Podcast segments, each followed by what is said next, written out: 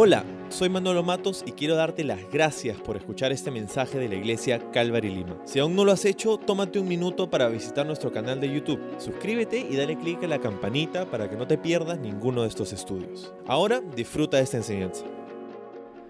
Hola iglesia y muy buenos días. Bienvenido a este tiempo especial en línea. Gracias por conectarte con nosotros a este domingo especial donde estamos orando por nuestra nación, por lo que ocurre el día de hoy mientras que salimos a votar. Espero que podamos votar con conciencia, con información correcta. Eh, y oramos porque encima de todo ello nosotros sabemos que Dios se encuentra en control. No importa quién ocupe el sillón presidencial, eh, Dios está en control de todo. Dios está en control de nuestras vidas y sabemos que Dios está en control de lo que está ocurriendo no solamente en nuestra nación, sino en el mundo entero también. Estamos emocionados porque una de las cosas que sucede ahora es que estamos empezando una nueva serie. Estamos empezando una nueva serie en este día. Una serie que nos va a llevar a través de la mayor parte de este año es una serie verso a verso, un estudio a través del el Evangelio de Lucas. Y el título para nuestra serie a través del Evangelio de Lucas he llamado Todo aquel. Todo aquel. El título para este día, vamos a empezar si quieres acompañarme a Lucas capítulo 1 en tu Biblia. De repente me estás escuchando desde en el trayecto hacia tu lugar de votación de repente de camino a casa, quizá estás en casa, eh, de repente estás desayunando, comiendo algo, esperando por ahí. Ah, gracias nuevamente por conectar con nosotros. y vamos a empezar este estudio. Espero que puedas, em, si tienes la oportunidad, si no estás, si estás en casa, que puedas tener de repente un lugar para apuntar tu Biblia física a la mano. Te recomiendo em, que la puedas tener contigo. Y nada, vamos a empezar ese tiempo orando. El título, como te decía, para nuestro estudio del día de hoy, en este primer estudio del libro de Lucas, se llama Se rompió el silencio. Se rompió el silencio. Vamos a orar y vamos a empezar este estudio. Señor, muchas gracias por darnos la oportunidad de reunirnos virtualmente hoy para considerar juntos tu palabra. También queremos pedirte encarecidamente, todos juntos poniéndonos de acuerdo ahora, de orar por nuestra nación, por el Perú, Señor. Necesitamos un liderazgo ah, que pueda velar por el bienestar de la nación. Hay tantos problemas, nuestra nación está eh, plagada de tantas complejidades, de tanta necesidad, de, tanto dolor, Señor. Y, sé, Señor, sabemos juntos que, que, que en nuestra parte podemos hacer algo, Señor, pero sin tu intervención ningún esfuerzo político ah, va a cambiar la situación de nuestro país. Y por eso te pedimos que el cambio empiece en nosotros, aquí en este momento, en oración contigo. Te pedimos, Señor, que tengas misericordia en nuestro país eh, y que los resultados de más tarde ah, sabemos que reflejarán eh, tu voluntad en última instancia, Señor, aunque los entendamos o compartamos o no, queremos dar deferencia a la dirección de tu Espíritu, Señor, haciendo nuestra parte, votando responsablemente, pero también, Señor, queremos reconocerte a ti como el Rey soberano sobre todo. Y te glorificamos y sabemos que tienes buenos planes para nuestra comunidad, para nuestra nación. Te pedimos que nos uses como tú plazcas, para hacer la obra que tú quieres hacer en estos días a través de nosotros. Y háblanos hoy por medio de tu palabra en el nombre de Jesús. Amén. Amén. Ok, Evangelio de Lucas es muy emocionante, no sé si puedes darte cuenta lo emocionado que estoy de poder compartir contigo el inicio de esta serie a través del Evangelio de Lucas.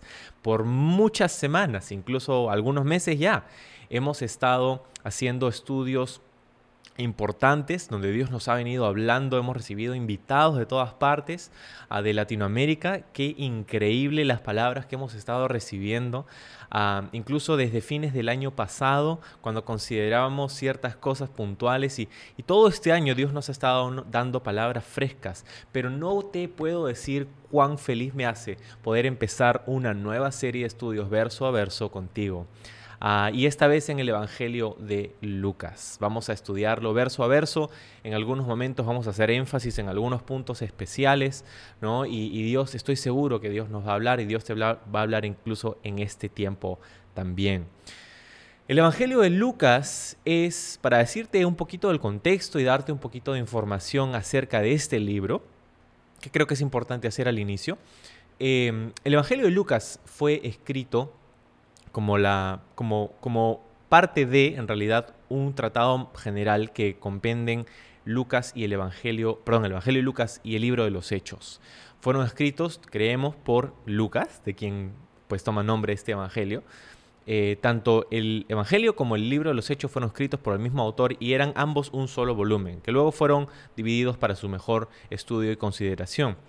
Eh, el Evangelio de Lucas trata con Jesús, obviamente, ¿no? su ministerio público, su, ah, su obra pública en su ministerio, su crucifixión, su resurrección y su, em, el inicio de su ascenso. Y luego en el libro de los Hechos encontramos lo que pasó después a través de sus discípulos. entonces, es visto, tenemos cuatro evangelios en nuestra Biblia, ¿no? Mateo, Marcos, Lucas y Juan. Y a través de estos cuatro tenemos una serie, unas perspectivas únicas acerca de Jesús. Y lo que, en lo que Lucas se enfatiza es interesante porque cada uno tiene similitudes y cosas especiales de cada uno de los evangelios, en lo que difieren. Ahora, eh, muchos eruditos han notado que Mateo, Marcos y Lucas ah, tienen muchas cosas en común y Juan se diferencia de los otros tres por algunas cosas en las que se enfatiza, no sigue la misma eh, línea general. Y esto se conoce como los evangelios sinópticos. Mateo, Marcos y Lucas son los evangelios sinópticos. Y lo que significa sinópticos es que son vistos juntos. Sí, tienen muchas cosas en común, específicamente la línea de desarrollo de la historia a través de, una, de, un, de un viaje geográfico de Jesús.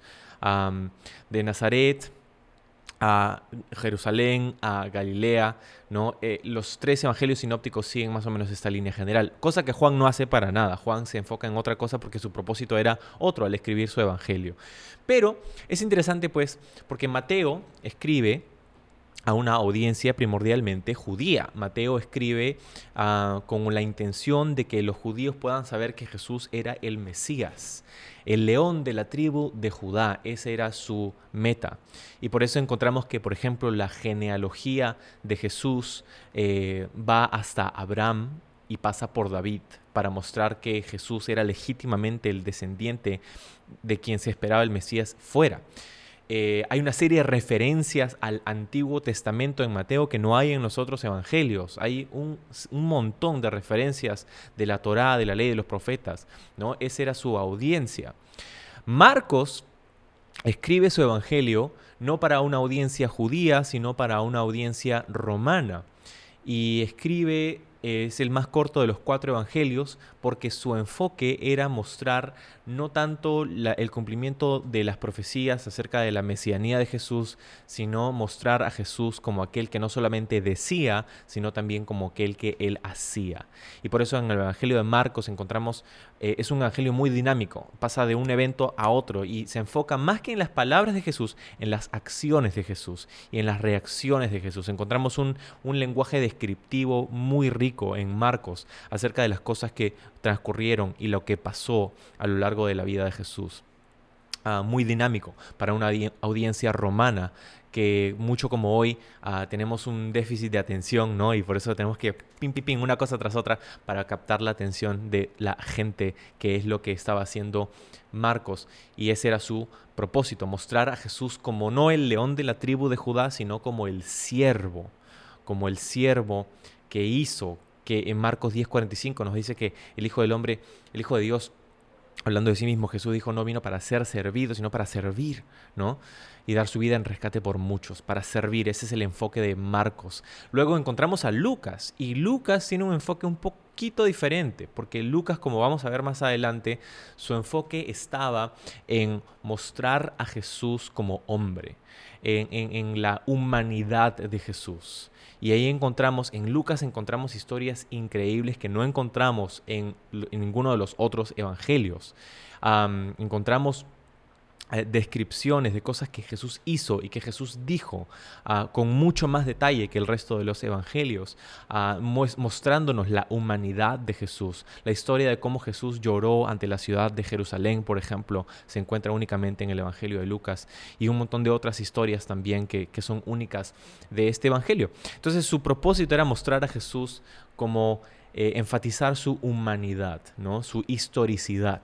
Eh, y esto es increíble por cositas que te voy a decir en un ratito más. Este es el enfoque de Lucas. ahora, Juan, sin embargo, Juan escribe ah, con, un, enfoque totalmente diferente a los tres anteriores. Y él escribe a una audiencia de creyentes, ¿no? a una audiencia de creyentes, escribe para la iglesia y escribe para mostrar a Jesús como el Hijo de Dios, como Dios hecho carne, ¿no? Y el, énfasis de Juan es mostrar la divinidad de Jesús. Entonces, en estos cuatro tenemos algo increíble, tenemos pincelazos eh, únicos de la imagen de quién es Jesús y lo que él hizo. Eh, y en estas cuatro es curioso porque encontramos que hay una... Eh, representación de cuatro aspectos de Jesús que curiosamente ah, en, la, iglesia temprana, en, los primeros, en el primer siglo, muchos vieron, por ejemplo, en el libro de Apocalipsis, a estos querubines que tenían cuatro rostros.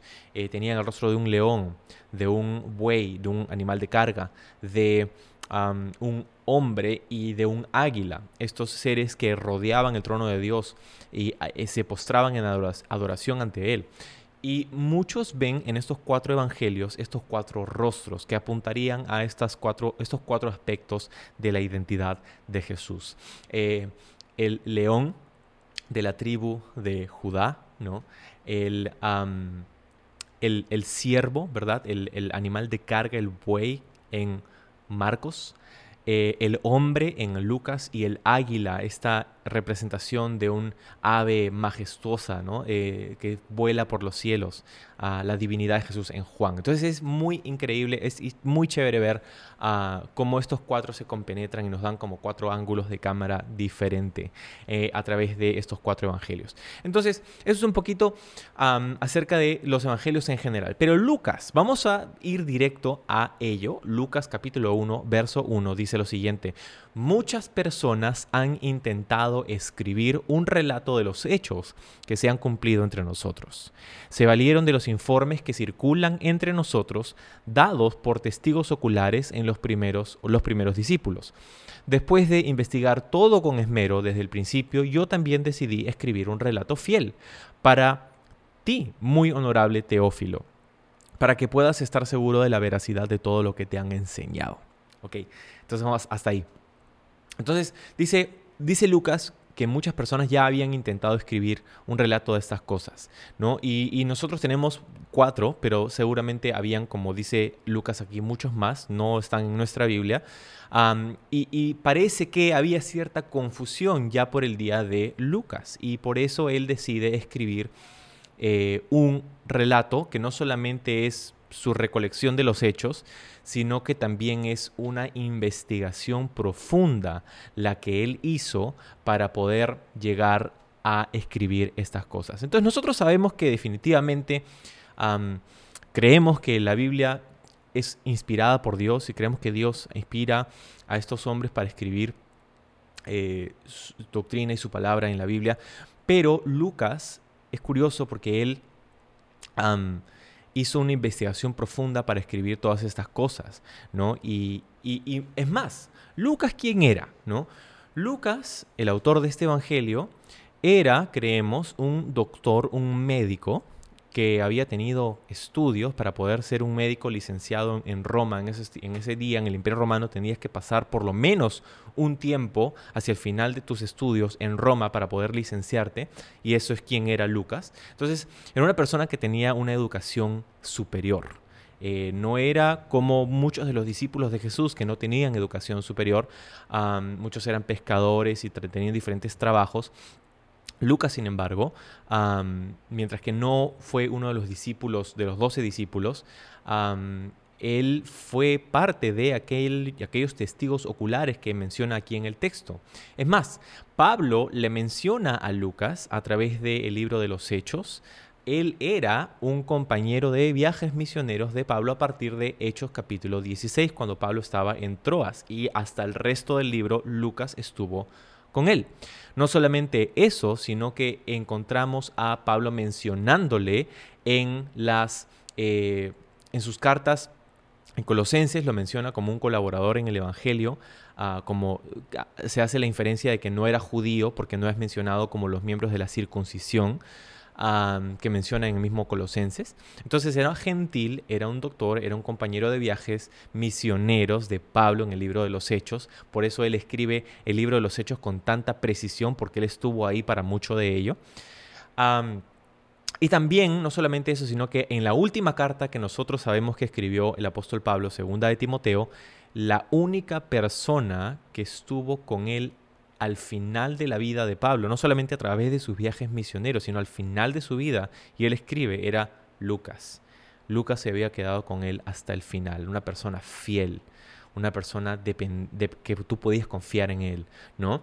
Ah, ese era Lucas un médico, un doctor. Ahora, en esos días, y Lucas escribe para un tal Teófilo, aquí lo hemos leído, en esos días los doctores eh, eran parte de una clase de personas que estaba pasando por cierta opresión, eran esclavos los médicos ah, de personas eh, que podían costearse, ¿no? Este, tener un esclavo que era para, era como su seguro personal, ¿no? Su seguro privado. Eh, entonces, ya sabemos quién es Lucas, pero ¿quién es Teófilo? Teófilo, a quien Lucas escribe tanto el Evangelio como el libro de los Hechos, Teófilo no sabemos exactamente quién es, pero es probable, dada la condición de Lucas y porque él le llama excelentísimo o muy honorable, como dice aquí, la palabra eh, original se utilizaba en griego para una persona de la aristocracia, entonces probablemente Teófilo era un gobernante o un senador romano, quien posiblemente era el amo de Lucas, quien probablemente había enviado a Lucas con buena disposición para poder conocer acerca de, Jesús, ¿no? Entonces, ese es probablemente Teófilo, a, quien, a quien Lucas escribe. Ahora, otra cosa también es que el nombre Teófilo es curioso porque su nombre viene de dos raíces griegas, teos y filos, que significa el que ama a Dios. entonces, para nosotros los lectores, eh, podríamos interpretar quizá también que si bien es cierto Teófilo puede haber sido una persona de carne y hueso, también eh, nosotros estamos identificándonos con Teófilo, a quien Lucas escribe. Esto es para ti, y el propósito expreso de Lucas aquí al final del verso 4 es para que puedas estar seguro de la verosidad, dice, de todo lo que te han enseñado. Para que tú puedas estar seguro de lo que te han enseñado. Y me encanta eso, porque cuánto necesitamos nosotros esa afirmación. Y eso es algo que vamos a ver, de que nuestra fe está basada en hechos, ¿no? En hechos reales. Y, aquí escribe Lucas para que podamos nosotros saber, para que podamos estar seguros de estas cosas. Un relato fiel, una investigación profunda que Lucas hizo con testigos oculares, él mismo siendo testigo ocular de estas cosas. entonces es muy interesante el contexto del Evangelio de Lucas aquí. Él también menciona en esta parte acerca de cosas que se han cumplido entre nosotros, dice, en el pasaje que acabamos de leer. ¿no? Las cosas que se habían cumplido entre ellos. Y en la mente de Lucas, pues, a través de esto es obvio que las cosas que Jesús hizo y dijo Ah, eran el cumplimiento de algo que se las había sido revelado previamente. Y sin duda está hablando acerca de la Biblia hebrea, en, esos, en ese entonces la ley y los profetas. ¿no? Eh, Jesús no salió de la nada, sino que vino cuando se suponía que tenía que venir y, e hizo lo que se suponía que tenía que hacer. ¿no? Eh, en su mente era, era la consumación de todo lo que habían estado esperando. Eh, el, mensaje del Evangelio, ¿no? Las cosas que se cumplieron entre nosotros. Ahora, curiosamente, y este ya es el último dato para entrar en, la, en el mismo texto en sí, es que Lucas escribe estos primeros cuatro versículos con un lenguaje, cuando examinamos el lenguaje original, el griego en el que se escribe eh, el Nuevo Testamento. Em, estos cuatro primeros versículos, que son la introducción del libro, los escribe con una altura increíble. O sea, eh, cuando examinamos el lenguaje original de este libro en el Evangelio de Lucas, ah, hay un detalle y hay una riqueza literaria impresionante, y especialmente en estos cuatro primeros versículos. Encontramos que aquí hay un lenguaje muy alturado, ah, típico de una persona con una educación superior, pero el resto del libro lo escribe con un lenguaje mucho más sencillo. Y la idea aquí, yo creo que lo que esto transmite es que mientras que Lucas era una persona muy preparada, él no escribió todo esto para que nosotros nos maravillemos de sus dones literarios y de, escritura, sino que para que podamos conocer, para que el hombre común, como tú y como yo, podamos saber quién es Jesús y lo que él significa para nosotros. Y eso me parece muy bacán. Encontramos que eh, eh, en el Evangelio de Lucas, yo te dije que ese era el último dato, pero no, verás que no. Tengo más, porque me emociona mucho este, este tema. ¿no? Em, el Evangelio de Lucas tiene una serie de palabras eh, increíbles, algo como 300 palabras que no se encuentran en ninguna otra parte del Nuevo Testamento y, como 50 términos médicos a, lo largo del Evangelio, ¿no? Entonces es, es, muy, muy interesante. Ok, ahora sí, vamos al verso 5, donde empieza verdaderamente el relato de Lucas. Dice, cuando Herodes era rey en Judea, hubo un sacerdote judío llamado Zacarías. Era miembro del grupo sacerdotal de Abías y su esposa Elizabeth también pertenecía a la familia sacerdotal de Aarón. Zacarías y Elizabeth eran justos a los ojos de Dios y cuidadosos en obedecer todos los mandamientos y las ordenanzas del Señor. No tenían hijos porque Elizabeth no podía quedar embarazada y los dos eran ya muy ancianos. Entonces, para contarnos acerca de Jesús, él retrocede un poquito y nos cuenta acerca de Zacarías y Elizabeth, que eran dos, bueno, era, Zacarías era sacerdote y su esposa también era parte de la familia sacerdotal, también descendientes de Aarón y Abías, ¿no? Entonces ah, nos cuenta acerca de esta persona. Ahora tú dirás, ¿por qué nos cuenta acerca de esta persona? Y seguramente ya sabes por qué. Pero ah, es curioso cuando nos habla acerca de estas personas que quizá aparentemente nada tenían que ver con la historia. Y habla acerca de Herodes. Herodes, hay cuatro Herodes que son mencionados en la Biblia. Este es Herodes el Grande, que curiosamente medía como metro y medio. Entonces Herodes el Grande probablemente era el título que él mismo se daba. Pero Herodes ah, era rey en Judea, rey entre comillas, era un tipo de gobernante que había sido puesto ahí por Roma para un poco apaciguar las tensiones en el área de Judea. Eh, este sacerdote llamado eh, Zacarías, pues si no nos decía no sabemos quién era, y su esposa Elizabeth, era un sacerdote de la familia o de la familia sacerdotal. Ahora, en esos días se nos dice que había un aproximado de 20.000 sacerdotes que estaban al servicio del templo. Y esto es interesante porque eso quiere decir que no había nada particularmente especial acerca de ellos, de una manera humana, ¿no? Si ellos eran, vamos a ver que ellos eran mayores en edad, habían vivido sus vidas, tenían su vida por detrás, ¿no? Y pues estaban en las últimas etapas de su vida y pues si ellos hubieran muerto aquí nomás, nunca nos hubiéramos enterado quiénes eran, nadie los conocía eh, totalmente en la penumbra pasaron su vida, no en ningún tipo de ojo público o cargo importante, ¿no? Este, que la gente los pudiera ver y admirar. O sea, para, a, los ojos humanos eran unos don nadie, podríamos decir, aunque suena fuerte, pero eso es lo que era, ¿no? Sin embargo, me encanta que en el verso 6 dice que ante los ojos de Dios, dice, ellos eran justos y cuidadosos de obedecer los mandamientos y las ordenanzas de Dios. Me encanta que mientras que habían personas que podían pasar desapercibidos ante la gente, la multitud, la fama, el poder, las riquezas y todas estas cosas que la gente anda detrás de, dice Dios los miraba, sus ojos estaban sobre ellos y él se daba cuenta de que ellos eran justos y que estaban haciendo lo mayor posible que podían para poder ser agradables ante Él, para poder guardar su palabra. Su fidelidad, su compromiso y su fe eran observadas por Dios. Y me encanta eso porque eso es cierto de ti y de mí. Yo no sé cómo te sientes tú, que quizá puedas pensar que quieres notoriedad en esta era en la que la notoriedad lo es todo, ¿verdad? Y cuántos seguidores tienen en Twitter y en Instagram y en todas las redes sociales y eso te hace sentir que eres mejor o peor persona por el número de seguidores que tienes. No importa cuántas personas te siguen en Instagram, Twitter o cualquier red social, no importa cuántas personas piensan o te admiren o hablen bien de ti. Lo único que nos debe importar es qué piensa Dios de nosotros. Porque Él es de donde viene nuestra validación y nuestra identidad. ¿no? Y eso es lo que vemos aquí con estas personas, que eran unos don nadie, pero ante los ojos de Dios eran personas valiosísimas, quienes Dios quería usar para hacer una obra alucinante no tenían hijos, esa era la otra cosa. No porque dice que Elizabeth no podía quedar embarazada y los dos eran ya muy ancianos. No podían tener hijos.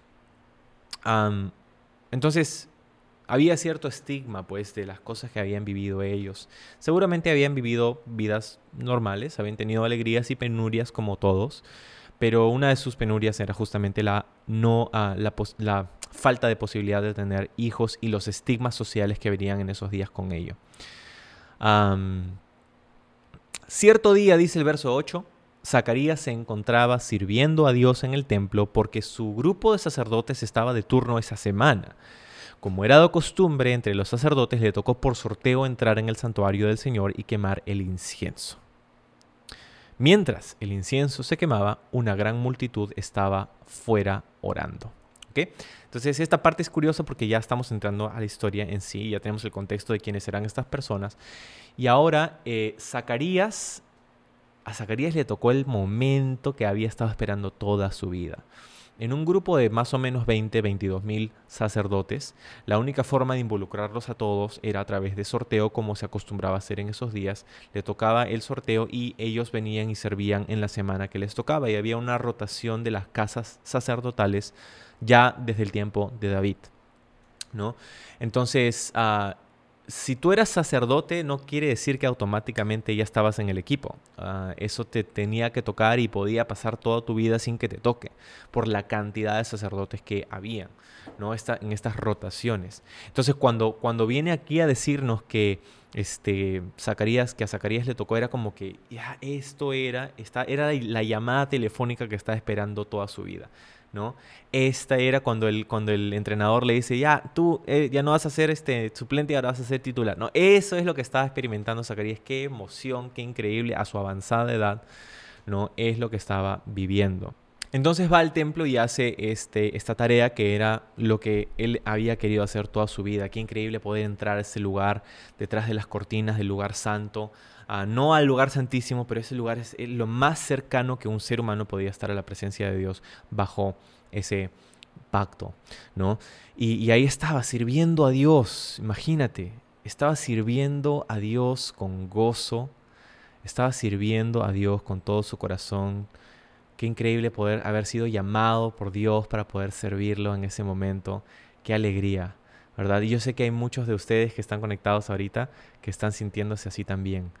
Todo este año que ha pasado y un poco más, que no hemos tenido la oportunidad, muchos, de poder servir como antes lo hacíamos, ¿no? Del equipo, hermoso equipo de voluntarios que tenemos en esta iglesia, ¿no? Algo de 100 personas que semana tras semana estaban ahí en nuestras reuniones presenciales sirviendo al Señor con gozo, con alegría, ¿no? Con, con júbilo, con fidelidad, con compromiso. Mi corazón se parte por no poder tener estos tiempos juntos que ya pronto, espero, Dios mediante, podamos tener también. Pero esa sensación, yo creo que tú la conoces, de poder servir al Señor con todo tu corazón. Eso es lo que estaba viviendo Zacarías. Y verso 11 dice, mientras Zacarías estaba en su servicio en el santuario, se le apareció un ángel del Señor de pie a la derecha del altar del incienso. Cuando Zacarías lo vio, se alarmó y se llenó de temor, pero el ángel le dijo, no tengas miedo, Zacarías, Dios ha oído tu oración. Quiero que subrayes esa palabra en tu Biblia que la pongas en, una, en un sticky note y la pongas ahí en tu cuarto, que la escribas en el, en el espejo de tu baño, ¿no? Este, eh, eh, Dios ha oído tu oración. Sigue diciendo el ángel, tu esposa Elizabeth te dará un hijo y lo llamarás Juan. Tendrás gozo y alegría, y muchos se alegrarán de su nacimiento, porque él será grande ante los ojos de el Señor. No deberá beber vino ni ninguna bebida alcohólica y será lleno del Espíritu Santo aún antes de nacer. Y hará que muchos israelitas vuelvan al Señor su Dios. Será un hombre con el espíritu y poder de Elías. Preparará a la gente para la venida del Señor. Inclinará el corazón de los padres hacia los hijos y hará que los rebeldes acepten la sabiduría de los justos. Qué alucinante encuentro. Estaba en su servicio y de pronto el ángel del Señor, bueno, no el ángel, pero un ángel del Señor se le aparece. Específicamente es Gabriel. Se le aparece, ¿no? Aquí a, a Zacarías y obviamente su respuesta es temor, miedo, no tengas miedo. Le dice, Dios ha oído tu oración, lo que quiere decir que por cuánto tiempo no sabemos, pero probablemente la mayor parte de su vida Zacarías había estado orando por su descendencia, por poder tener hijos. Y dice, yo he venido en respuesta, ¿no? A tu oración. Casi como lo que pasa con Daniel también. Y muchos otros en el Antiguo Testamento. Este ángel vino. Ahora, este, esta es la razón por la que el título de hoy se llama Se rompió el silencio. ¿Por qué? Porque por 400 años no había profeta en la tierra de Israel. El periodo que se conoce como el periodo intertestamentario, ¿no? entre el Antiguo y Nuevo Testamento, era un tiempo de silencio, un tiempo de dificultad, un tiempo donde no había, vamos a decir, palabra de Dios, entre comillas, ¿no? Como ellos estaban acostumbrados a recibir profetas que escuchaban a Dios darles mensajes específicos para la nación de Israel.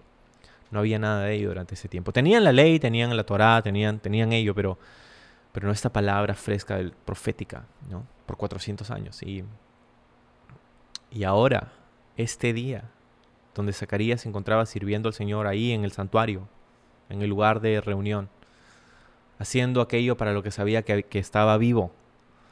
El Señor le habla y se rompe el silencio. Y el silencio se rompe en respuesta a la oración de una persona justa. Me hace acordar al, al, libro de Santiago, donde nos dice que una oración, la oración del justo puede mucho. ¿no? Y, wow, qué palabra para nosotros ahora. Que Dios escucha nuestra oración. Él ve quiénes somos, Él ve que somos, estamos en, Cristo y que somos sus hijos y que estamos clamando. ¿Por qué estás clamando? De repente estás clamando por poder tener hijos. Quizás estás clamando por los hijos que tienes. Quizás estás clamando por tu nación, por nuestra nación. Tenemos que saber, y este es uno de los puntos principales de estudio de, esta, de este tiempo, es que Dios escucha nuestras oraciones y Él sabe cómo responderlas. Y lo que le dice acerca de su hijo está, es increíble, ¿no? Todas las cosas que le dice, lo que hará, ¿no?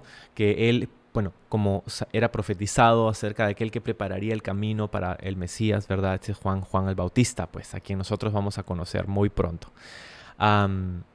será lleno del Espíritu Santo aún antes de nacer o desde el momento de su nacimiento, como también se puede traducir, ¿no? Y esto es, o sea, no quiero hacer un punto político, pero esto es más que un punto político. Esto es realidad, la realidad de las escrituras, la realidad de la vida, ¿no? La vida empieza en la concepción y ya vemos que en el libro de los Salmos, en el Antiguo Testamento y aquí ahora nos dice que Dios tiene un conocimiento previo de nosotros antes de que siquiera nazcamos, ¿no? Desde el momento de nuestra concepción y tiene un plan para nosotros y, y, eso es algo... que, que, está en boca de todos ahora, ¿no? El tema de la legalización del aborto y todo lo demás. La vida merece ser defendida. Y, no vamos a politizar este tiempo, pero, pero es lo que vemos aquí, ¿no? Será lleno del Espíritu Santo. Dios tiene un plan para cada ser humano que es concebido, para cada persona, ¿no? y eso es, eso es alucinante, es, es, hermoso ver los planes que Dios tiene para cada uno de ellos. En fin. Ok, entonces ah, prepararía a la gente para la venida del Señor, nos dice el verso 17, inclinaría el corazón de los padres hacia los hijos y que los rebeldes acepten la sabiduría de los justos. Un movimiento social e-, es el que sería, del que sería parte Juan, que Dios quería hacer. Que empezaría, dice, en los corazones de la gente. En los corazones de la gente. ¿Sí? Está hablando específicamente de relaciones familiares, padres e hijos, y está hablando de relaciones civiles, justos y rebeldes. ¿no? Y estas son dos esferas en las que la obra de Dios se manifiesta, amigos.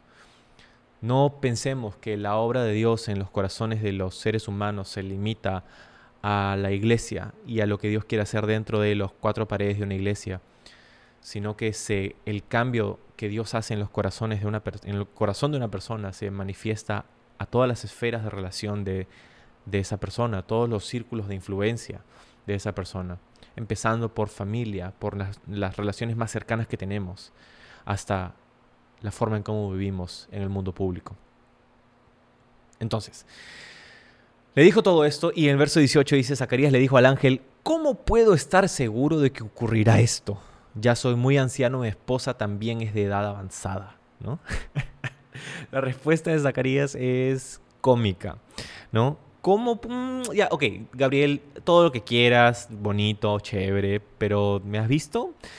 Y primero, ¿quién eres tú? O sea, ¿cómo sé que tú me estás diciendo? Porque esto de que escuchar ángeles, no sé, no estoy muy seguro. ¿ah? Qué loca esa respuesta, ¿no? Este, yo soy muy anciano y mi esposa tampoco está muy jovencita que digamos, ¿no? Este, su esposa en su casa tenía las orejas rojas seguramente. Entonces el ángel le dijo, el más impresionado, el más eh, como que no podía creer lo que estaba escuchando de parte de Zacarías era Gabriel. Aquí mira su respuesta dice, hey, ¿sabes quién soy yo? Le dice, yo soy Gabriel. Estoy en la presencia misma de Dios. Hey, no sé si sabes con quién estás hablando. Fue Él, Dios, quien me envió a darte esta buena noticia. Oye, o sea, tú estás loco, ¿sabes quién soy? ¿Sabes con quién estás hablando? Este, pero ahora Verso 20, como no creíste lo que te dije, te quedarás mudo y sin poder hablar hasta que nazca el niño, y te aseguro que mis palabras se cumplirán a su debido tiempo. Y mientras tanto que la gente esperaba a salir, que, saliera del santuario, se preguntaba por qué tardaba tanto, ya, ya se van a enterar. Cuando por fin salió no podía hablarles, dice. Entonces por las señas que hacía y su silencio se dieron cuenta que seguramente había tenido una visión del santuario. Entonces Zacarías sale mudo, ¿no? Este, que, también esto es algo súper cómico, ¿no? Sale mudo y están haciendo las señales y, pensando en su mente, debería haber tomado ese curso de lenguaje de señas cuando estaba en el colegio, este, o en la universidad o algo así, ¿no? Y, estaba pensando, y ahora, no, no, no, sé qué tipo de señas, pero la gente lo miraba y decía, este, ¿qué le ha pasado? ¿no? Algo debe haber, algún tipo de visión ha debido tener, es lo que dice la gente, ¿no? Eh, Dice en el 23, cuando Zacarías terminó su semana de servicio en el templo, regresó a su casa. Poco tiempo después, su esposa Elizabeth quedó embarazada y permaneció recluida en su casa durante cinco meses. Eh, estuvo en cuarentena. Ah, Elizabeth, ¿no? Ya vemos que no somos los únicos. Qué bondadoso es el Señor, clamó ella. Me ha quitado la vergüenza de no tener hijos. Y hasta aquí vamos a llegar, pero esta respuesta de Elizabeth y el cumplimiento de la palabra de Dios por parte del ángel. Qué alucinante. Y dice que ella se quedó en casa cinco meses después de haber concebido. Creo que no podía dar crédito a lo que estaba viviendo y observando y experimentando en su cuerpo, donde Dios estaba quitando, dice, la vergüenza de no tener hijos y definitivamente había un estigma social y probablemente la gente se había burlado de ella por no poder tener hijos. Era la cultura en la que ellos vivían. Pero Dios estaba haciendo algo en sus vidas. Y ah, ella dice que se quedó en casa cinco meses y no porque había coronavirus en esos días, pero ah, se quedó en casa cinco meses probablemente porque no quería seguir siendo objeto de burla. Y imagínate, ¿no? Eh, tú sabes que has concebido y, pero cómo, o sea, no, no sé qué tipo de pruebas de embarazo había, ¿no? Este, es como, Imagínate una, mujer de aproximadamente 80 años de edad te diga estoy embarazada. ¿No? Ok. Um, probablemente nadie le creería. ¿no? Y por eso se queda cinco meses en casa hasta que, ¿qué pasa a los cinco meses más o menos? Entre tres y cinco meses comienza a notarse que estás embarazada y entonces ahí es donde sale y ella clama, qué bondadoso es el Señor, ¿no? Y nosotros podemos decir lo mismo, ¿no? Si tú puedes decir lo mismo, puedes poner ahorita en el chat, amén puedes escribir ahí, qué bondadoso ha sido el Señor conmigo, que ha quitado mi vergüenza, quizá no de no poder tener hijos, pero de haber sido perdonado, de haber sido justificado, de haber sido aceptado como su hijo. Qué bondadoso es el Señor. Entonces quiero dejarte con tres cosas en este día. A la luz de este texto número uno, nosotros tenemos una fe que está basada en hechos. Una fe que está basada en hechos. Lucas escribía las cosas que él había oído, visto, él mismo era testigo ocular, él se había sentado con seguramente con ellos para preguntarles lo que había pasado, con María de, de, edad avanzada, ¿no? Ella se había sentado con los discípulos para escuchar sus historias, había hecho una investigación profunda, una fe basada en hechos. Tenemos de hecho mucha más información, no sé si te lo decía al inicio, de Jesús que de cualquier otra persona en la historia de la antigüedad. Tenemos más detalles de Jesús que de cualquier otro ser humano que ha vivido. ¿no? Ah, lo segundo que quiero decirte es que Dios escucha tus oraciones. Y Dios escucha tus oraciones. Así es. Ah, y podemos confiar en Él. Y número tres, que Dios quiere trabajar en los corazones de la gente. Dios quiere hacer una obra. ¿Sabes qué? En este tiempo, solamente para terminar, quiero decirte que Dios quiere hacer. Yo creo que Dios quiere alcanzar a muchas más personas que antes. Eh, y no es que su corazón haya cambiado porque Dios siempre ha querido alcanzar al perdido, pero creo que en estos días Dios está haciendo algo especial.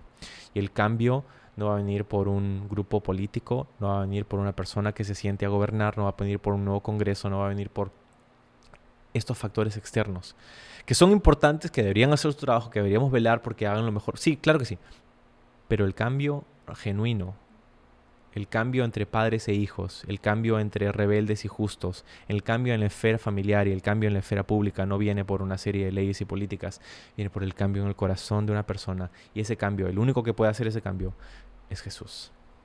Así que vamos a orar. Señor, gracias por darnos este tiempo y hablarnos esta palabra que nos llena de ánimo. Señor, que ese cambio empiece por nosotros. Te pedimos por nuestra nación y por los, resultados de más tarde. Pero independientemente de quién salga, Señor, te pedimos que tú seas el que tomes control de nuestra nación y que empieces por nosotros, cambiándonos a nosotros para poder darnos la facultad de amar a los demás, de servir a los demás, de ser testimonio de tu gloria para los demás. Cambia la manera en cómo tratamos a nuestros familiares para que seamos de ejemplo para los demás. Cambia la forma en cómo nos comportamos como, como ciudadanos de este país para ser de testimonio y de gloria para ti, para preparar el camino para que la gente te conozca, así como Juan el Bautista. Gracias por ese tiempo en tu nombre. Amén.